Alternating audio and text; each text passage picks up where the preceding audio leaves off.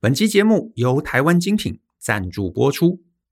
改变跟创新往往来自生活中的小小创意。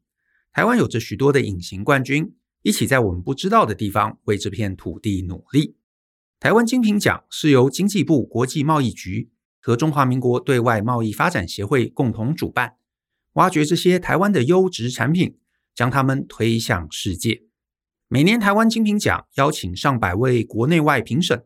从研发、设计、品质、行销四大专业项目评分，在产业界的地位有如电影的奥斯卡奖，在国际间也享有极高的声誉。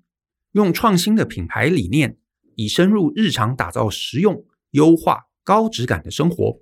和大家分享二零二一年两个获奖的智能商品：精锐 AI 人群侦测鱼眼网络摄影机。透过深度学习，自动监控场域间群众人数，一旦有超过人数上限或是误闯非公开区域，就会自动发出警告。欧样智控型龙头式深影净水器，轻巧不占空间，轻松就能装在水龙头上使用，还有自动提醒功能，让你不会忘记更换滤芯。想认识更多台湾优质的创新产品，请见节目下方说明栏的连结。创新台湾，精彩世界。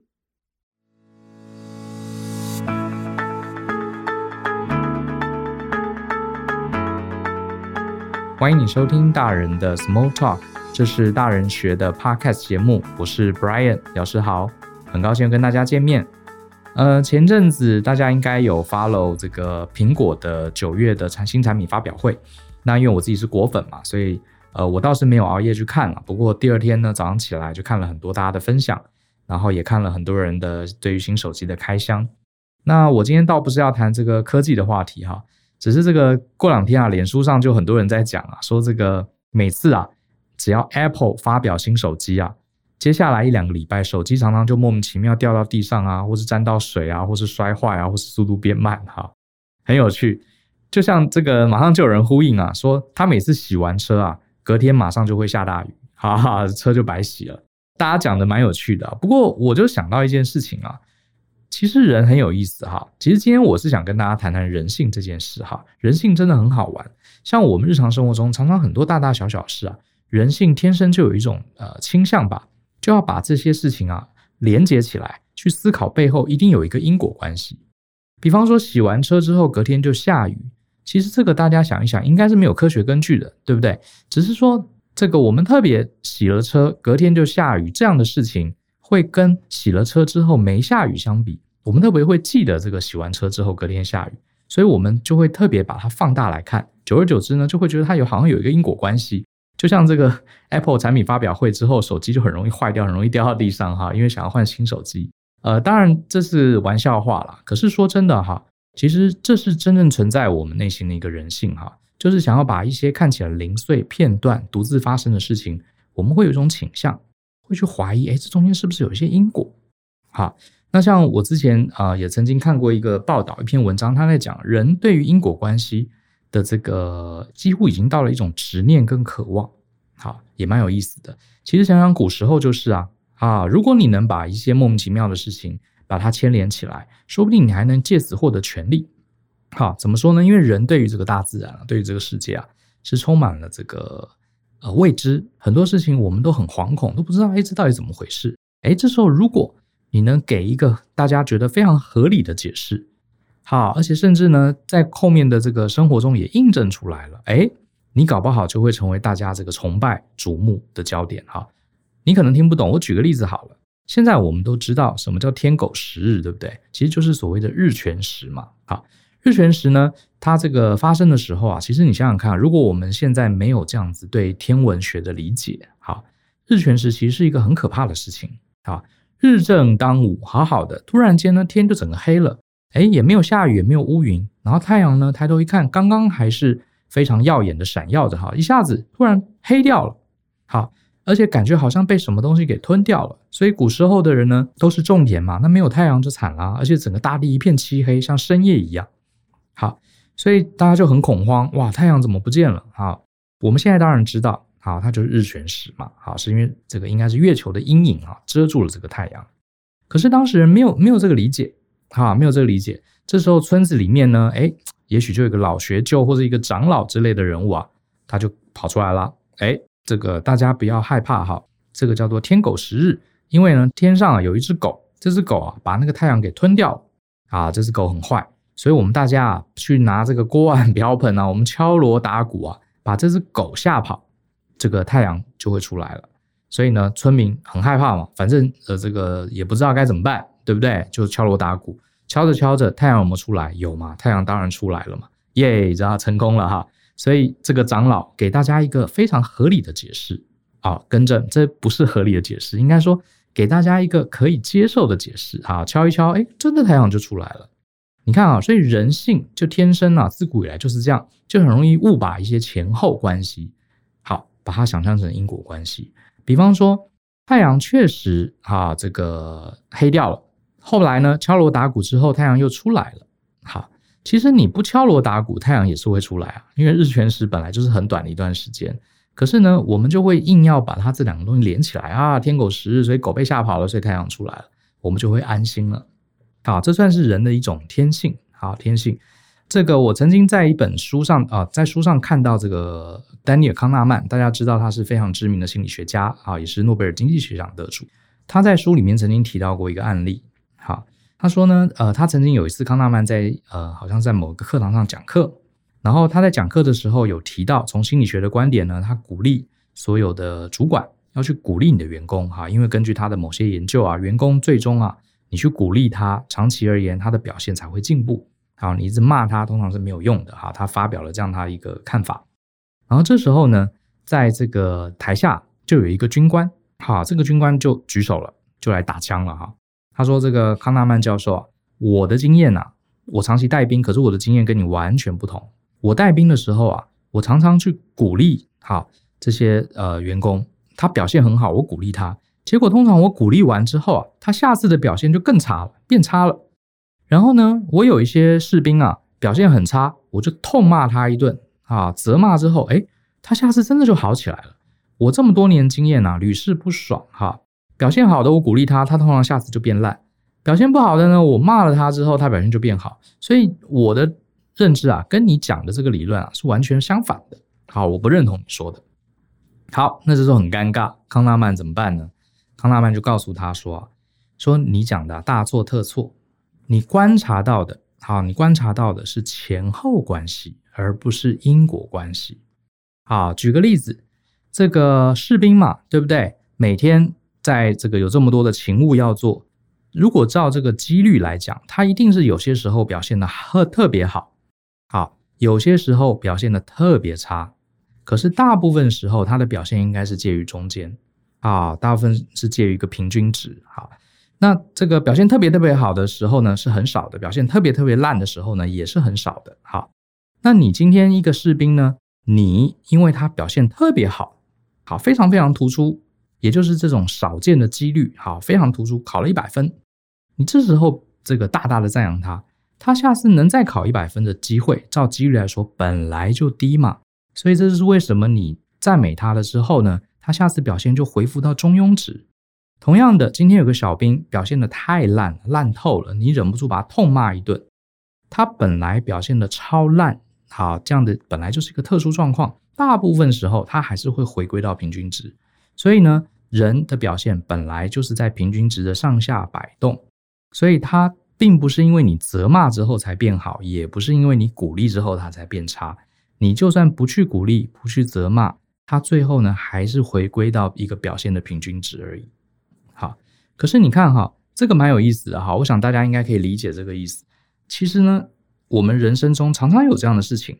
好，事实上呢，你要证明一件事情真的有因果关系，其实是相当难的。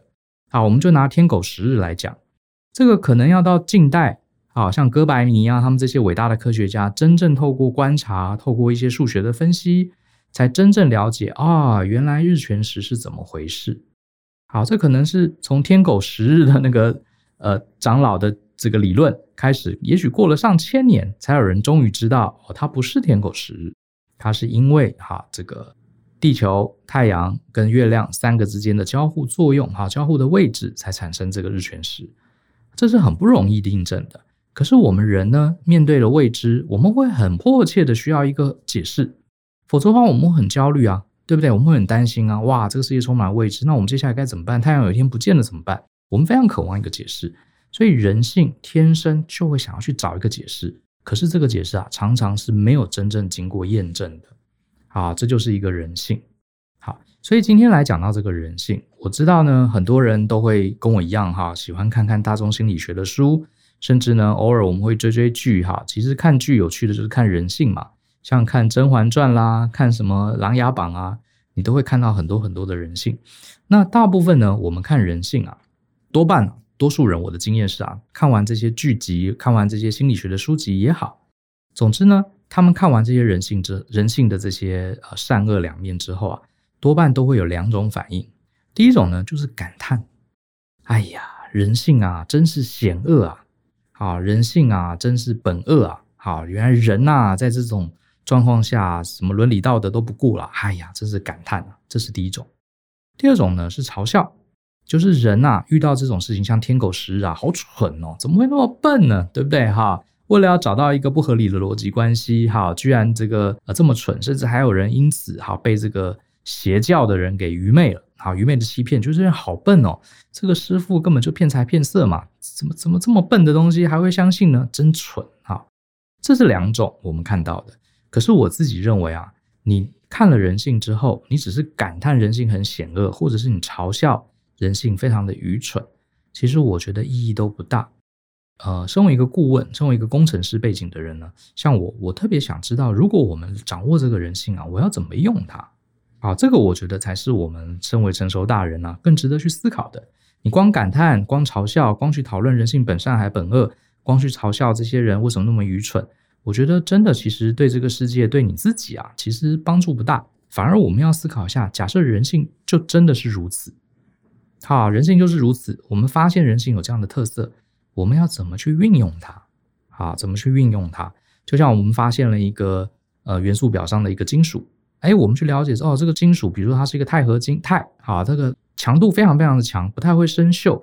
然后呢，这个又可以铸造。好，那这个东西我们要拿来怎么用？做成什么样的材料？啊，这个材料要做成什么样的工业制品？好，来用它，而不是去嘲笑它，去批判它。好，我觉得人性就是这样子。那我来举几个例子好了。好，当然，呃，我并不是说我自己有多厉害，只是说呢，因为多年来我在看这个心理学的书，看这些人性相关的影集剧集，我常常脑子在想，哎，假设人就是这样，我该怎么去运用它？好，那我们就来讲今天的主题哈，比如说人常常把事情发生的前后关系，把它引导成因果关系。好，就像是太阳突然间消失了。后来敲锣打鼓之后又出来了，我们会把它解释成哦，因为我敲了锣把狗吓跑了，所以太阳又回来了。其实我们都知道这是不可能的，好，可是我们就会把它连起来，这是一个人性。这件事情我们要怎么使用呢？我就可以跟大家分享一下哈。第一个，当你知道了人性之后啊，你就有办法让自己成为一个更聪明、更不会受人家利用、更不会被当成韭菜来割的一个人。好，你会做出更好的判断。与其去感叹人性险恶，或是笑别人很笨，我们应该自己把这个人性，因为我们也是人，我们也会有一样的人性。好，当你知道你自己的思考有这样的盲点之后，你与其去怨叹它，好，还不如去了解自己思考的盲点，去避免好新闻啦，避免媒体啦，避免别人啊，有心人士啊，对你人性的一个操弄。等于是我已经知道对方要恶作剧了，我已经知道对方要这个布一个陷阱了，我知道他有这个陷阱，所以我就可以避开，大概是这样子。举个例子哈，这个像我们来讲疫苗好了，很多人就觉得你你会发现在疫苗的时候，呃，这个媒体啊常常报说谁谁谁哈哪一国的谁谁谁打了某一种疫苗之后猝死，好，打了某种疫苗猝死，那这个讯息呢，对于这个没有受过心理学、没有受过人呃这个人性的理解这样的训练、没有受过统计学训练的人啊，他听到这个第一反应，这个疫苗害死人，哈，这个疫苗是害死人的。可是我们现在都知道，对不对？这个疫苗打了之后，这个人死掉了，好，或者生了病了，我们其实要去找到他的因果关系。他只是打疫苗疫苗之后，这个后面啊身体出了问题，可是并不代表是这个疫苗造成的，这需要一系列的研究跟调查。好，就像有个笑话说，这个这世界上啊，所有的人他死掉之前啊，都有喝水跟吃饭，所以啊，是米饭跟水害死了人，好，对不对？这不是废话吗？我们都觉得很搞笑。好，前后关系不代表因果关系，这是我们要进一步去了解才能确认的。就像之前哈，美国也闹过笑话，曾经就有一个单位他调查，他发现啊，全美国啊。居民的死亡率最高的是佛罗里达州，所以佛罗里达州啊是一个非常不适合人居的地方，因为在那边的居民死亡率占全州人口的比例特别高。好，可是如果你对美国稍微有了解，你就会发现这一个因果关系其实是有严重问题的。为什么呢？因为佛罗里达州啊，它正是因为非常适合人居，它很温暖，气候很好。所以美国人啊，很多人啊老了都搬去佛罗里达州去养老，啊，去那边居住。所以既然他们都是老人，当然死亡率会比较高啊，对不对？可是你看哦，这个记者他把它反过来解释，他说佛罗里达州是个死亡率很高的，所以它是一个不适合人居的，正好颠倒了啊。所以佛罗里达州的居民死亡率很高，这个是一个事实。可是呢，背后的原因，好，是不是真的有因果关系？这个是有待调查的。哈，就像我前阵子也看了一个 YouTuber，哈，一个非常知名的 YouTuber，他在做业配，哈，他这个叶配他好像参加了，呃，我有点忘记细节啊，他好像是吃了一个这个维他命，还是做了一个什么什么疗程之类的，好像是一一种疗程哈。结果呢，他的这个腰围啊，诶，在短短几个礼拜内就缩短了好几寸，哈哈哈，就缩短好几寸。所以你看，他本来肚子大大的。这个做了这个疗程之后，哎，几个礼拜腰围真的缩小。好，我们就假设这个是真实数据，所以真的是因为这个疗程造成他腰围缩小吗？显然不是嘛。后来那个有别的医生就来讲，就说哦，因为他在做这个疗程的时候，帮他做疗程的这个医护人员有说，你做完这个疗程不要吃炸的。结果他接下来两三个礼拜都没有吃炸的。所以他的腰围变细，到底是因为他没有吃呃这个禁掉了这个油炸食物，还是这个疗程？其实我们必须进一步研究。可是大部分人就会选择人性，就会选择那个很简单的逻辑关系。好啊，那一定是这个疗程，那我也要去买这个疗程。好，你就被割了韭菜。好，当然这个疗程有没有可能有用？有可能有用。好，可是它也可能没有用。在我们现在这个有限的资讯里面，我们是无法验证的。好，无法验证。我想这个是我们人性的一个盲点，可是我们都会想要相信它啊，这就是一个人性。所以我说，与其去嘲笑别人很笨，不如我们了解这个人性，可以帮助我们好更理性的去判断我们接收到的资讯，更理性的去判断别人想要影响我们的一些话术，让我们自己呢能成为一个更聪明、做出更好判断的一个人。好，这是第一个，我觉得呃，理解人性它背后的用处。在这里，好，用处在这里。那第二个用处呢？我觉得就是，呃，我们理解的人性，你能怎么，你怎么办呢？你理解跟不理解有差吗？其实还真有差。因为啊，我们可以将计就计。什么意思呢？呃，我认为人性是很难去逆转的。比方说，人们呢就非常喜欢，呃，去抓到事情的因果关系，自己找一个解释，去把整整件事情弄顺。好，其实它可能常常不是真的因果关系。那你说你觉得这些人好笨哦？你要去扭转他，我觉得很难。好，我们让自己变聪明就好了。好，你去扭转别人其实不太容易。可是呢，我们可以将计就计。既然大家都会把事情发生的先后顺序把它解释成因果关系，诶，那我就将计就计。当我想要创造一种呃因果关系的时候，我就让它事情依序发生。好，这样讲很抽象，对不对？呃，讲一个例子好了。这是我以前在做专案管理顾问的时候。呃，我自己想出来的一个方法，通常是这样子哈。呃，我在接受一个案子，我的客户大部分是比较中大型的公司，大部分是上市公司，甚至是美国的一些政府机构，里面都有上千人的。那当我们要导入一个专案管理的电脑系统，还要导入他们做专案管理的一些方法跟流程，这其实是一个大工程。好，短要几个月，长甚至要一两年，才能真正把这所有的改变啊。导入到这个组织里面，好，所以通常要至少几个月，甚至一两年才会看到成果。可是呢，当我们进去的时候，我当时就发现了，其实有很多的上班族、很多的员工啊，他是不喜欢我们顾问进来的。为什么呢？因为我们进来就是要改革嘛，那改革就会增加他们的工作量，而且他们好不容易习惯的做事情方法就会被我们改掉。所以呢，这些员工啊，常常跑去跟老板说顾问的坏话，说：“哎呀，这个顾问没有用啦，他都不懂我们啦，哈。”然后他这个叫我们做这些报表啊，叫我们学这些软体啊，一点用都没有，哈，专案的绩效也没有比较好，所以他们常常 在那边扯后腿啦。讲白一点就是这样。那这个问题你要怎么处理？如果你受过心理学的训练，你就知道人呐、啊，其实是这样子的。他对于事情发生的先后顺序，他常常用因果关系来解释。好，我们刚刚讲的将将计就计，我也不跟他们吵，也不跟他们闹，也不去多费唇舌去证明我们顾问的价值。最好的方法就是用先驰得点的战术。也就是说呢，我们顾问一进到这个公司啊，我要用最快最快的方式看到一些不一样的改变。让他不要等到一年两年，不要等到好几个月才看到改变。我要让我们顾问的团队一进去，在几个礼拜内，让这些人都看到，哎，发生了这件事情。因为顾问进来，所以有什么事情被改善了。好，虽然这件事情呢，改善也许不一定是我们完全的功劳，可是呢，就像刚刚讲的，天狗食日，对不对？敲锣打鼓，哎，太阳就出来了。大家就会觉得敲锣打鼓是有用的，所以我不但要敲锣打鼓，而且我还要让太阳很快的跑出来，这样子他们就会觉得哦，这个顾问有用哦，顾问进来敲锣打鼓，太阳就出来了。那我们要多多跟这个顾问配合。所以当时啊，我自己就发现一件事情：我们进到一个组织里面去做组织改组，做这个系统导入，你绝对不能等几个月，一步一步的来看到成果，你最好在一两个礼拜内就可以看到一个成果。好，我举一个例子。好，这个例子有一点专业，不过我相信我尽量讲，让大家可以听懂。比方说，当时我在纽约市环境保护署帮这个，他是我们的客户，啊，帮他们进行这个专案管理的改善计划。很多人反对我们，然后我进去之后啊，我就花了很多时间去 study。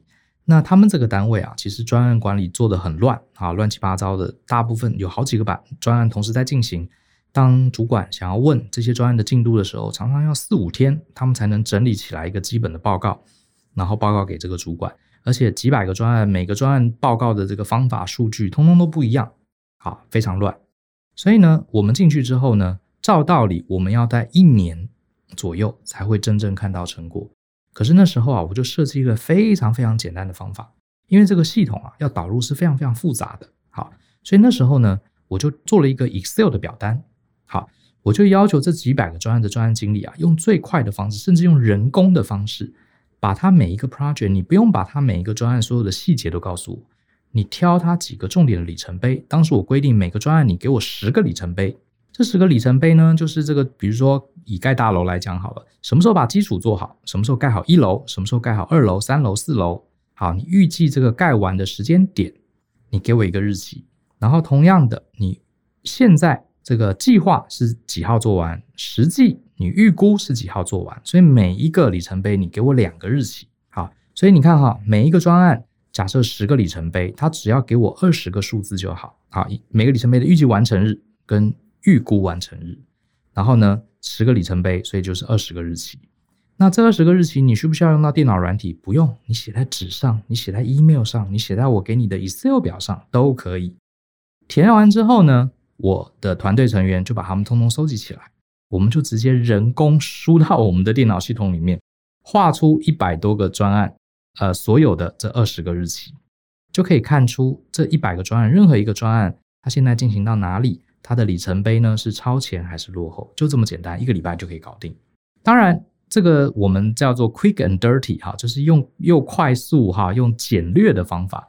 照理说呢，客户花那么多钱找我们进来，不是用这种烂方法，他是要有这个很复杂的电脑系统，啊，要大家都熟悉这个电脑系统的操作，才有办法自动产出这个报表。可是没关系，我很清楚知道，我一定要很快的有一个初步的结果，所以我大概一个礼拜、两个礼拜就把这个结果呈现出来。然后这个结果是呈现给谁看呢？是给客户的高阶主管看。结果呢，我就把它打在系统上。事实上呢，这些数字都是背后手。用人工 key 进去的啊，用人工 key 进去了。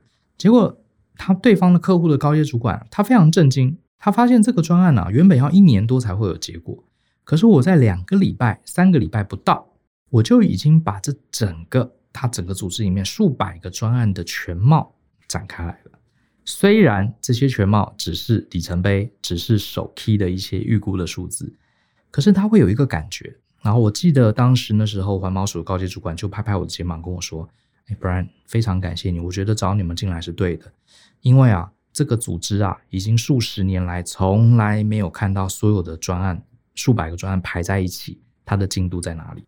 所以这件事情啊，让这些主管，所有的主管非常有自信，他们就很高兴，觉得，哎，你看找顾问来有这个结果出来。其实老实说，好，这个因果关系是我刻意创造出来的。”顾问一进来两个礼拜，就看到一个他们前所未有、从来没有看到的报表。虽然这个报表是手做的，哈，是手工做的，哈，手工刻出来的，可是这还是有用啊。他们就觉得都是顾问的功劳。当这些高阶主管发现，哎，顾问进来，你看有因就有果，敲锣打鼓，果然太阳就出来了。顾问进来，哦，这个搞了两个礼拜，不知道他们在搞什么，哎，就真的看出几百个专案的报表了。他们就信心大增，就开始很努力的去推动整个组织。结果那些反对的员工啊。这个就挡不了主管的这些热情，最后就纷纷就范，哈哈，就乖乖的来提供这个报告，就乖乖的来上课，乖乖的来配合我们顾问。这件事情呢非常重要。好，事实上呢，我把这样的经验啊分享给我们公司很多其他的顾问。后来我回到台湾，因为慢慢的我跟舅呢把我们的经营的主轴啊都放在教育训练，所以也比较少在做顾问案。当时有些客户啊就跑来问我们。好说，哎，Brian，我们很希望你们来做顾问。好，我说，哎，我们现在已经这个慢慢淡出这个领域。他说，那你可不可以给我们一些建议？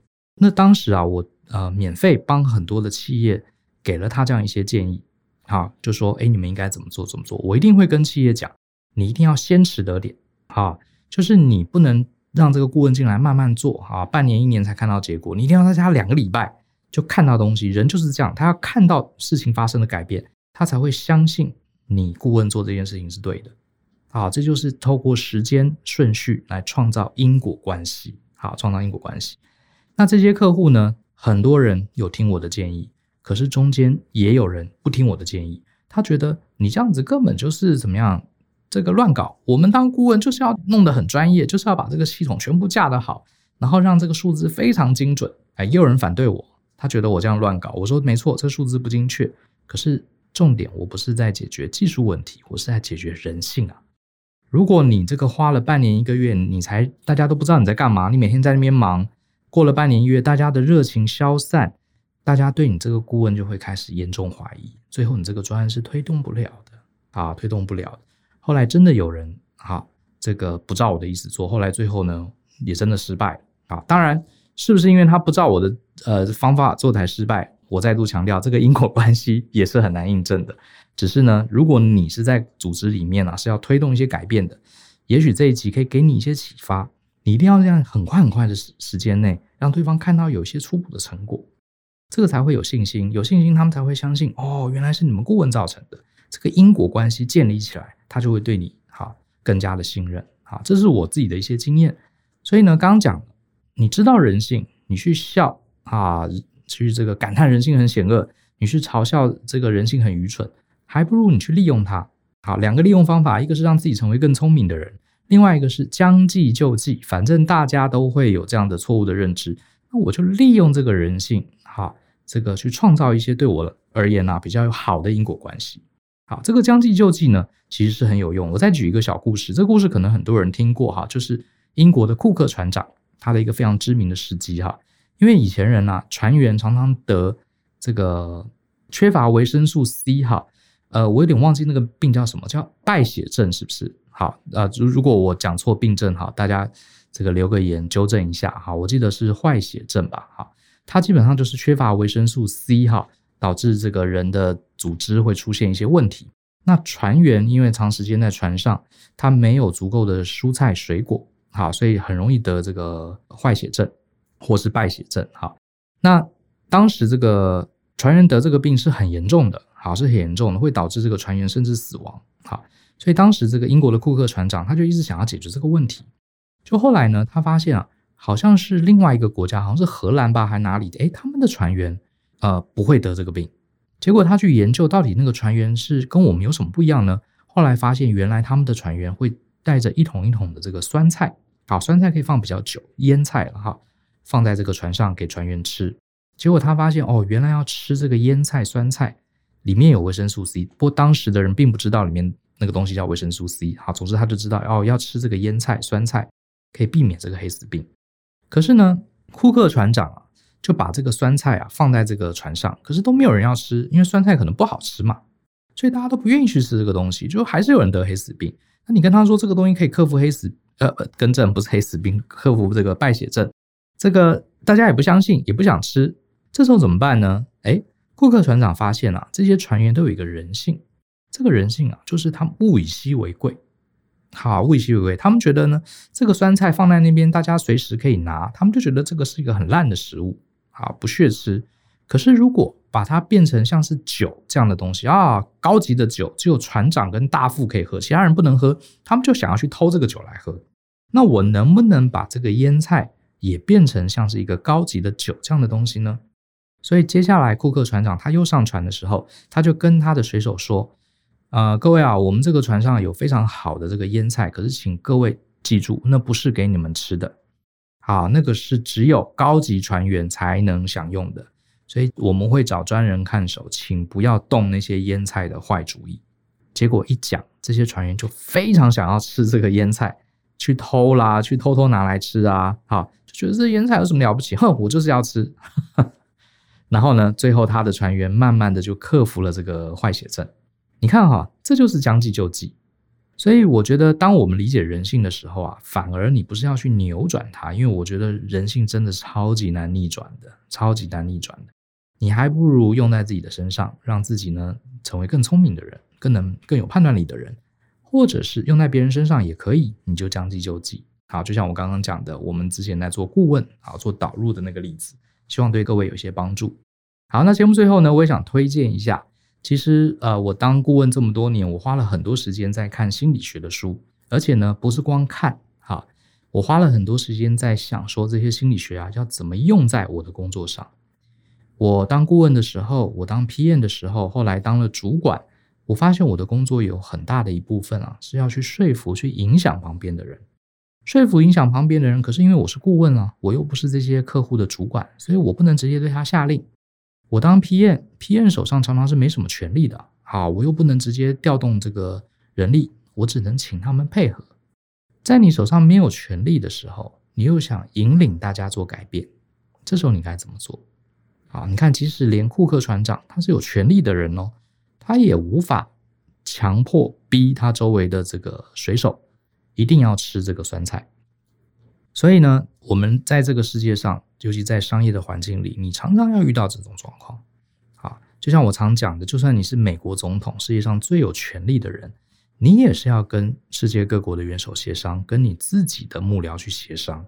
好，你也不是要怎么样就能怎么样的。所以呢，怎么样去掌握大家的心理？好，掌握心理之后呢，我们还能理解怎么样去，不要不是去逆转它，而是运用这个人的天性啊。我们将计就计，能不能给他们一些好的影响？促成一些理想的改变，这个是我多年来一直在研究的东西。好，所以这也是为什么二零二一年呐、啊、这段时间，呃，尤其是年初的时候，疫情爆发，我几乎就是每天闷在家里，好，就是在研究专案心理学这门课程。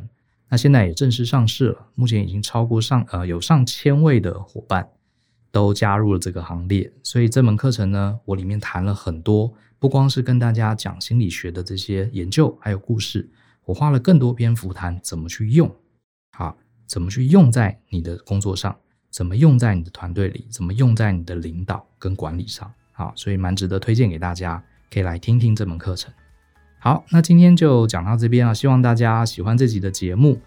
那未来呢，你想要听什么内容，都欢迎留言给我哈，我跟舅都会看这些留言，然后也谢谢呃最近很多伙伴给我们的一些鼓励。那我我们有大家的鼓励，我们就会继续把这个节目好好的做下去。好，相信思考，勇于改变。那我们就下次见喽，拜拜。